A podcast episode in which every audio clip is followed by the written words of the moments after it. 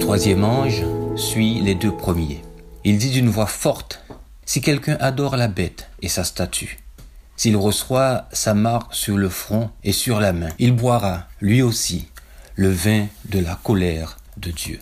Adorer la bête et son image, ou sa statue, est mis en opposition avec l'adoration que l'on doit à Dieu. Adorer Dieu, c'est reconnaître son caractère d'amour, c'est reconnaître aussi sa loi. Le quatrième commandement nous parle de ce Dieu créateur, de son amour infini.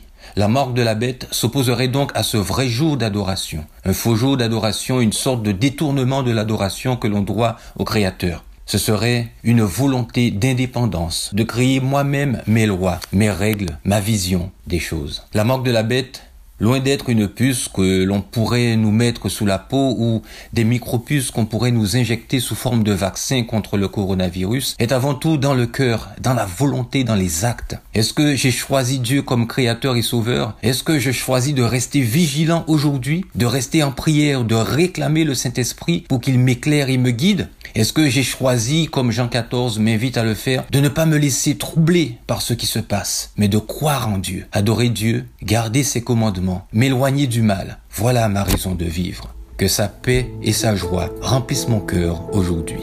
Amen.